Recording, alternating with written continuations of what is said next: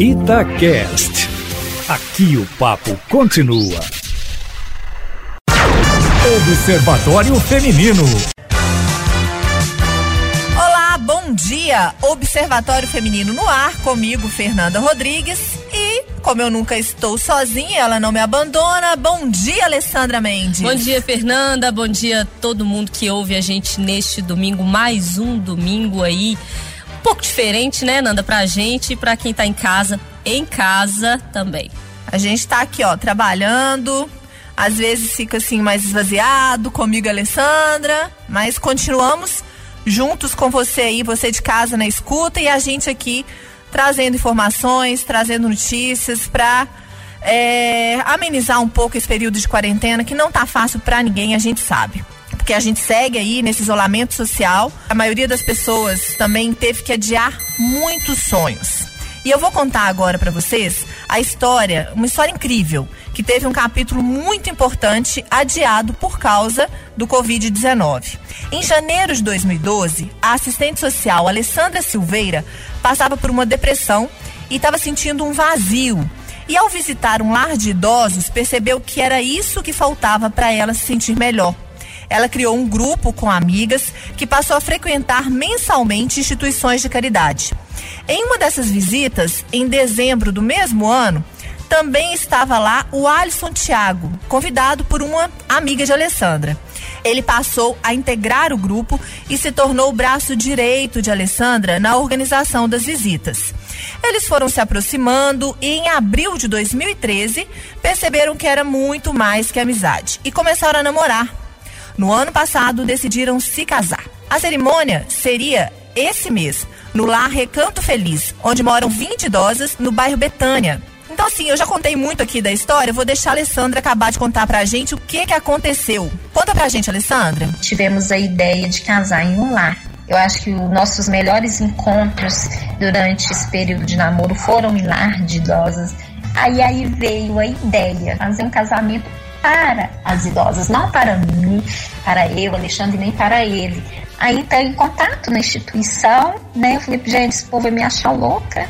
Troquei a ideia com a coordenadora, expus para ela o nosso desejo e ela, na hora, ela abraçou a nossa causa. Aí a gente conversou com o padre da nossa paróquia, foi autorizado pelo bispo. Casar é, num asilo, num lar de longa permanência, além de ser assim, a nossa história, é algo também que a gente quer mostrar para as pessoas, igual amigos, familiares, a outra realidade da vida. Existem pessoas que ainda têm preconceito com o asilo e ali não é o fim do mundo. É, muitas vezes naquele lugar é uma oportunidade para você ter até mais dignidade, porque por mais que você venha de uma família rica, de uma família cheia de gente, mas às vezes seus filhos esquecem. Mas o lar, às vezes a pessoa ela consegue é, mais conforto, sabe? Uma, uma velhice mais digna. Nós temos idosas no Recanto Feliz que foram elas que escolheram viver em um lar, porque elas não se adaptaram em morar sozinha. E os nossos convidados especiais são as doninhas. Claro que a gente vai ter os nossos convidados, só que todo mundo vai ter que se adaptar no jeito delas. Então pensamos na depois da recepção da cerimônia, quer dizer, em um almoço. E o almoço ele vai ser feito todo a gosto da, das doninhas. Só que esse sonho foi interrompido pelo coronavírus. Eu sou sincera e falo que no primeiro momento eu não queria aceitar adiar o casamento, não cancelar, né? Conheço uma noiva que prepara as coisas, que sonha e faltando pouco menos de dois meses ou dois meses para casamento, você tem que adiar seu sonho. É difícil, eu chorei, coloquei a minha cabeça no lugar, né? Por ser muito católica, eu fui pedindo a Deus muita sabedoria, ele sabia de todas as coisas e eu fui entendendo no meu coração que eu não poderia colocar aquelas doninhas em risco e nem colocar a vida dos meus familiares em risco. As doninhas do lar, Recanto Feliz, elas cobram quase todos os dias né, para os técnicos lá do lar, quando que vai ser o casamento, porque elas criaram expectativas. Inclusive, duas idosas vão, fazer, vão participar da nossa celebração como damas de honra. Para você ter noção, dentro do lar, Tem idosa que nunca presenciou um casamento, era coisa nova na vida delas. Até o momento, remarcamos para agosto, 16 de agosto. E mesmo assim ainda está muito incerto, né? Não sabemos se vamos conseguir. E se não der, paciência, vamos conseguir uma outra data e tudo vai dar certo. A história da Alessandra é linda, né, gente? Primeiro essa iniciativa de pensar aí nos idosos, já que nessa correria do dia a dia, a gente esquece um pouco, né, dos idosos, esquece principalmente que é, nós vamos ser idosos, é uma coisa inevitável. E quando a gente visita, eu já visitei muitos lares de idosos também, dá um, um, um sentimento, às vezes dá até, é até uma dificuldade que a gente tem de ir nesses lugares, que é encarar o futuro. E ela conseguiu passar por uma depressão e queria de alguma forma agradecer. Eu acho que fazer esse casamento em um lar de idoso seria uma, uma forma de agradecer por tudo de bom que eles fazem na vida dela. Porque quando a gente ajuda alguém ou quando a gente faz algo para alguém, quem sai ganhando é a gente. Eu acredito muito nisso. E nesse período de quarentena, a gente está falando aí de adiar sonhos. Todo mundo teve uma coisinha que teve que colocar na gaveta, vai esperar um pouquinho, a pandemia passar não deu para fazer, eu tinha intenção de fazer uma cirurgia e não vai ser possível. Às vezes você que está na escuta ia fazer um curso, uma viagem e tudo adiado vai ter que ficar para depois. Mas por uma causa maior, porque é a saúde. Sem saúde a gente não vai conseguir fazer nada disso, não vai conseguir viajar, não vai conseguir estudar. É essa reflexão que a gente tem que fazer, porque frustra quando você planeja. Tem gente que tem viagem planejou em um ano e não vai poder fazer. É frustrante, é triste, mas isso está acontecendo com todo mundo. E a gente tem que, nesse momento, ter resiliência e se reinventar, e replanejar, e fazer, dar uma resetada na vida e ver como é que vai ser. Você adiou alguma coisa, Alessandra? Nossa, eu acho que não tem quem não tenha adiado, né? Porque primeiro ninguém esperava passar por uma situação dessa. Eu tinha férias planejadas, é, eu ia viajar. E aí você se vê em meio a essa situação que você não tem o que fazer. É a vida te dando a famosa porrada e aí você tem que administrar, né? E, e a gente não está falando de um prazo pequeno. Se a gente rememorar aí, teve o carnaval, logo depois do carnaval já começaram algumas orientações, é, já existia essa conversa de as coisas mudariam, vamos ter que mudar prazos, vamos ter que mudar estilo de vida. E aí, no dia 11 de março, já veio a declaração da OMS da pandemia. E aqui em BH, as coisas já começaram a mudar logo alguns dias depois dessa declaração da OMS. Então, assim, a gente já está aí para mais de um mês nesse cenário é, restritivo que é necessário, as autoridades é, de saúde, especialistas, OMS seguem dizendo que esse é o cenário, porque é bom lembrar, a gente ainda não tem vacina, a gente não tem nenhum medicamento testado que, que cure, né, que trate é, adequadamente a, a Covid-19. Então a gente tem essa arma que é isolar e, e distanciamento social, enfim. Então a gente vê planos indo por água abaixo. Mas eu acho que a reflexão que a gente tem que fazer nesse momento é tentar, por mais poliana que seja da vida, tentar fazer do limão uma limonada. Porque a gente já teve o plano frustrado, no caso da, da minha xará aí, um casamento. A gente conhece pessoas que tiveram casamentos adiados, é, festas, festas de aniversário, viagens, é, gente que ia estudar fora, gente que ia vir para o Brasil, enfim, uma série de, de, de questões e que isso tudo ficou para segundo plano. E eu acho que a gente tem que tentar refletir também da seguinte forma: não é hora de eu rever também algumas coisas, assim? De dar mais valor de repente pro, pro contato, pro familiar, que agora faz tanta falta, mas que de repente no dia a dia a gente nessa correria não dá o valor devido. É, e tentar também entender o que, que é a nossa prioridade, assim, sobre as coisas. Pós-pandemia, que eu não consigo te dizer quando vai ser, eu acho que ninguém consegue dizer isso. Tem muita gente falando, ah, a gente vai ser diferente, a gente vai sair com várias lições é o que eu espero mesmo, assim. Porque, pra, não sei se para todo mundo, mas para mim, a, esse período de pandemia tem trazido uma série de questões pessoais, mas sociais, para me dizer: olha, isso que você achava não era bem assim.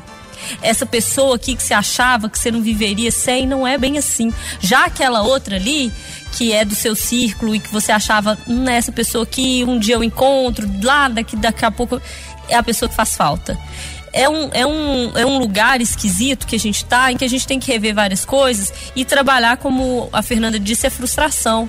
Porque a gente, a gente tem pouco é, tato com isso, né? A, a, gente, é engraçado, criança, mas que a gente fala, ah, a criança tem que ouvir não. Adulto também, e administrar esse não. E agora veio um não enorme, caixa alta, gritante, para todo mundo e para todas as coisas. Que é sair de casa, que é tocar seus compromissos, é tocar casamento vamos falar a verdade, o casamento dela vai ser muito legal depois, assim, a gente espera, né, que passada toda essa situação, ela vai conseguir celebrar o amor e o amor vai sair muito mais forte dessa situação. E a gente podia também aproveitar o exemplo dela para dizer que legal, né? Ah, eu fiquei emocionada quando eu vi a história da, da, da Alessandra, assim. Porque, volto a dizer, gente, os idosos, eles são abandonados pelas famílias, pelos amigos é um momento da vida é, triste que pode ser transformado por um simples gesto, por uma visita, por uma ação que às vezes você faz ali. Tem lugares, eu falo assim, gente, eu penso na minha velhice. Eu queria ir para uma casa de repouso. Eu não acho triste eu ir para uma casa de repouso. Tem umas excelentes. Tem. Mas eu não sei se eu vou ter dinheiro para pagar essa casa Sim. de repouso. Eu não sei se vou ter saúde para ser independente, para ficar nessa casa de repouso. Mas eu acho que é um momento da vida para eu curtir meus livros, para eu, sei lá, ouvir minhas músicas, viajar. Mas a gente planeja, mas as coisas não são realmente como a gente planeja. E às vezes a gente vê nesses lugares a pessoa com Alzheimer. É, ou então que a família deixa ali e não visita, e aí tem saudade dos netos, saudade dos filhos.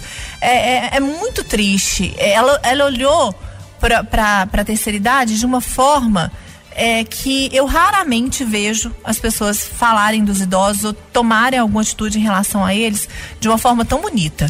É, e tomara que a, que a pandemia também nos faça ver o quão importante é essa fase na vida. Primeiro, todo mundo vai chegar lá. Se você não chegar, é porque você morreu antes. Vai ser pior. Então, todo mundo vai chegar lá. E saibamos tratar essas pessoas com mais respeito, com mais humanidade. Não só aquelas que estão em asilos, em casas de idosos, que, enfim, merecem é, a atenção. Mas aquelas que estão na rua, a gente percebe, por exemplo, as pessoas criaram agora uma idosofobia, né? A pessoa está na rua e xinga e um negócio assim sabe, não, não sabe tratar a situação, eles estão em risco, eles precisam serem cuidados, principalmente pelos seus familiares que estão aí, no, muita gente numa luta agora para voltar a trabalhar. A gente entende, a gente sabe que a situação vai ficar difícil para todo mundo, inclusive para a gente. A gente também tem idoso em casa, a gente uhum. sabe do, do risco que é. Então, assim, cuide do seu, olhe para o lado, tente perceber a importância disso e, se possível, nesse tempo que está sobrando aí da pandemia, pergunte, veja se no seu bairro tem um lar de idoso, tem um asilo, está precisando de ajuda, porque esses locais também vão passar por grandes necessidades nesse momento. É isso mesmo. E quem está também no isolamento, mas que participa com a gente aqui fielmente é a Mônica Miranda. Fala, Mônica. Para mim, adiar um sonho não é tão ruim. Devo dizer que é uma frustração de pequena proporção. E que bom que ainda tenho a frustração, porque sem ela o sonho perderia o seu significado, a sua importância.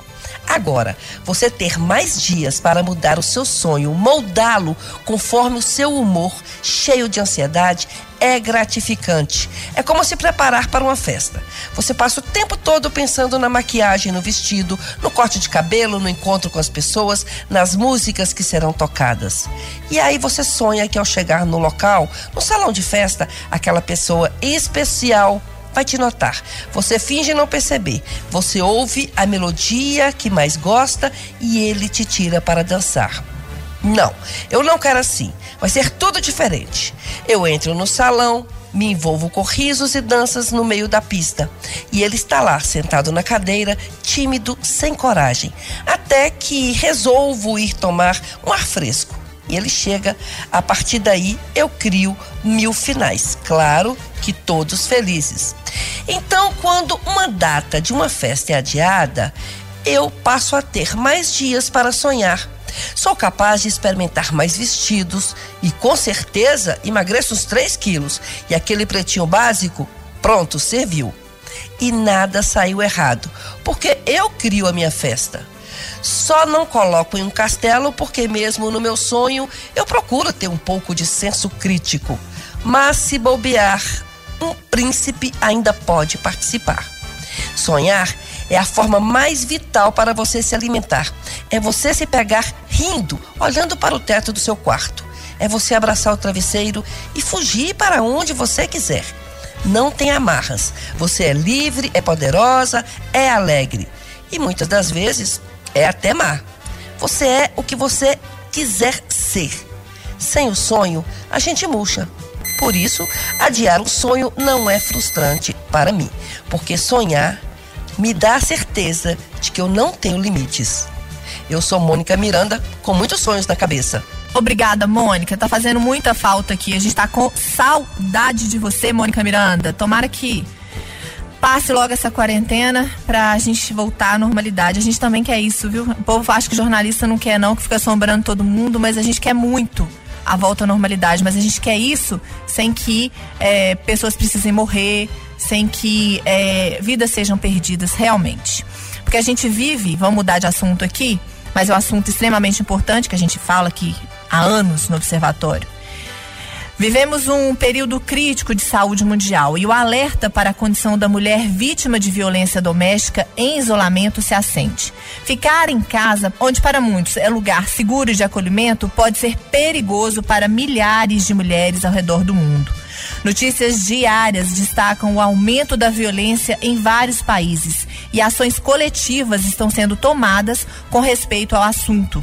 A Organização das Nações Unidas recomenda aos países, durante a pandemia, aumentar o investimento em serviços online e em organizações da sociedade civil, garantir que os sistemas judiciais continuem processando os agressores, estabelecer sistemas de alerta de emergência em farmácias e mercados.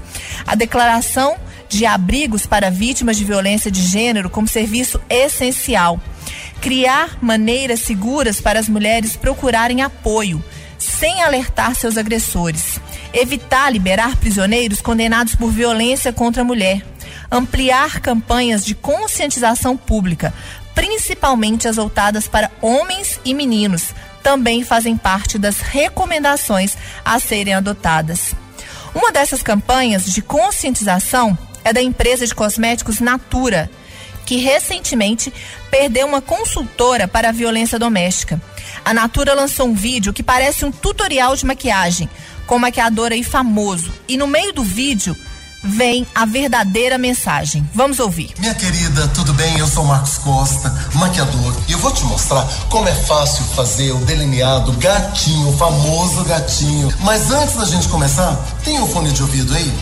Pegue um fone de ouvido, encaixe direitinho, que você vai lembrar de todas as minhas escolhas e de todo o meu passo a passo. Por exemplo, pele. Escolha uma base de acordo com o tipo da sua pele. E se sua pele for oleosa? Você não está sozinha. Caso você esteja em risco ou se sentindo insegura em sua casa, ligue ou mande mensagens para pessoas próximas, mesmo que seja só para dar um bom dia. Você não é obrigada a contar a eles o que está acontecendo mas saber que tem alguém do outro lado ajuda a não nos sentirmos tão sozinhas. Evite deixar mensagens escritas no seu telefone. Apague tudo depois de enviá-las.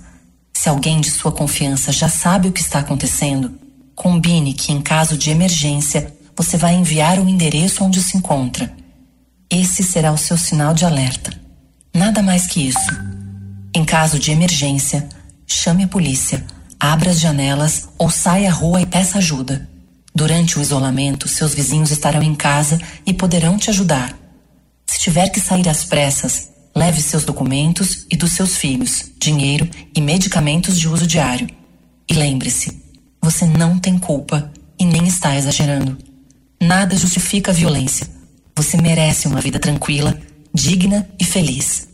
Mesmo isoladas, estamos juntas. Achei sensacional essa iniciativa. Achei que é uma forma, inclusive eles estão pedindo, gente. A gente poderia até postar esse vídeo no Instagram do Observatório Feminino e tudo, mas a gente não vai fazer. Eles estão pedindo para não compartilhar esse vídeo nas redes sociais, mandar apenas pelo WhatsApp porque assim os agressores não terão acesso. Não saberão o que, que é o Não saberão realmente do que se trata esse vídeo. Mas é muito importante porque nesse momento muitas mulheres, mais ainda, estão sem voz. Então, por isso que é importante um vizinho, um amigo, alguém que às vezes essa mulher não consegue fazer a denúncia. Você pode ser essa voz. A gente já falou aqui, até nesse período de pandemia, o quanto é difícil às vezes sair, ir para uma delegacia, o quanto às vezes esse agressor fica mais tempo em casa porque não está trabalhando, ou bebe mais, como a gente já falou, as pessoas estão bebendo e a gente sabe que a bebida agrava aí a violência doméstica. É, por isso, eu parabenizo a Natura por essa iniciativa e queria muito que outras empresas, que outras pessoas entrassem nesse movimento também de proteger a mulher nesse momento de pandemia, de isolamento social, mas também depois que passar, porque a gente precisa, a gente sabe que a violência contra a mulher não acontece só agora, ela está piorada nesse momento, mas ela é uma constante, infelizmente. É, e, a, e, o recado que a gente quer passar, gente, não é que a pandemia é uma justificativa de agressão doméstica, como a gente vê alguns líderes aí levando para esse lado, de ah, ficar em casa, faltou pão, e aí vai para agressão. Não é isso é, o agressor ele sempre foi um agressor. É, ele, ele vai em uma escalada e ele não virou por causa da pandemia. A pandemia não está transformando as pessoas, ela está maximizando o problema, deixando todo mundo junto dentro de casa. Muitas pessoas, não as mulheres não conseguem sair com os filhos, ficam lá 24 horas, não conseguem nem pedir ajuda. E aí muita gente pode dizer: ah, não, mas é um problema aí localizado que a gente consegue resolver de outra forma e tal. Muita gente está aumentando. Essa semana a gente viu um chamado da organização Organização é, das Nações Unidas, da ONU e a Organização Mundial da Saúde pedindo, alertando para violência física e sexual contra mulheres que aumentou já durante o isolamento social provocado pelo coronavírus. Inclusive, lá na zona leste de São Paulo, algumas mulheres criaram uma rede de apoio às vítimas durante a quarentena, que atende essas mulheres, ajudam, inclusive encaminham denúncias, porque as mulheres não conseguem sair de casa, porque elas são muito mais fiscalizadas, né? Tá todo mundo dentro de casa, a vítima e o agressor, e os filhos. Então, o cenário, ele é muito pior para essa situação. Aqui em Minas, a Fernanda vai lembrar, a gente teve dados divulgados recentes que não mostraram Sim, aumento. não teve aumento. Mas a, a própria Polícia Civil, durante a apresentação dos dados, disse: olha, a gente não consegue dizer se esse é um retrato exato do momento, até porque as mulheres não conseguem sair de casa para fazer denúncias. Então, assim, a gente vai ver isso de fato quando os problemas começarem a chegar. Então, eu acho que o que a gente pode dizer aqui é, número um, respeito é, os direitos são iguais, são os mesmos, as mulheres devem ser tratadas da mesma forma, independente de ser um período de pandemia ou não. Mas nesse período de pandemia, onde elas estão mais vulneráveis, você que está do lado, que puder ajudar, preste atenção, sabe? Volte seu olhar, às vezes, tão mais focado para o nosso próprio umbigo, para o seu vizinho, para sua vizinha, para o seu vizinho de porta, para o que mora no outro prédio, barulhos dentro de casa muitas vezes podem denunciar uma situação, uma agressão que está começando. E cabe a gente, né? A, a, eu acho que é uma lição da pandemia para todo mundo que a gente vive em sociedade. Se a gente não caminhar em sociedade, não vai dar certo. E mais que nunca, né, Alessandra? A gente tem que se cuidar e se proteger. E é com essa mensagem que a gente termina mais um Observatório Feminino. E eu queria deixar uma mensagem aqui para vocês através de música. Eu queria muito que quem pudesse continuasse em casa, por favor, e que você respirasse, porque a mensagem da música que eu vou deixar aqui, que é pausa da Vica. Será que tem remédio pra curar meu tédio? Será é que, que calma. O mundo, ele precisa de pausa. Aproveita esse momento para respirar. Uma excelente semana para todos vocês. Será que estava escrito em algum livro antigo? Se foi premeditado ou coisa do acaso? Calma, o mundo precisa de pausa.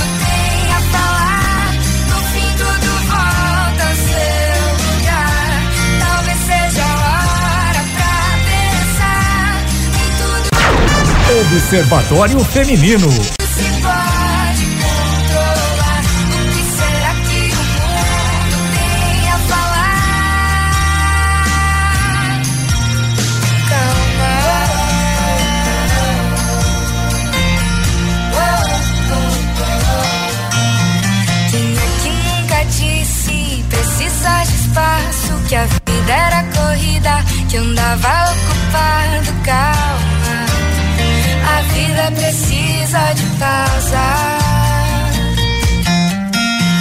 Quem é que nunca disse que faltava tempo pra ficar em casa, ficar sem fazer nada? Calma. A vida precisa de pausa.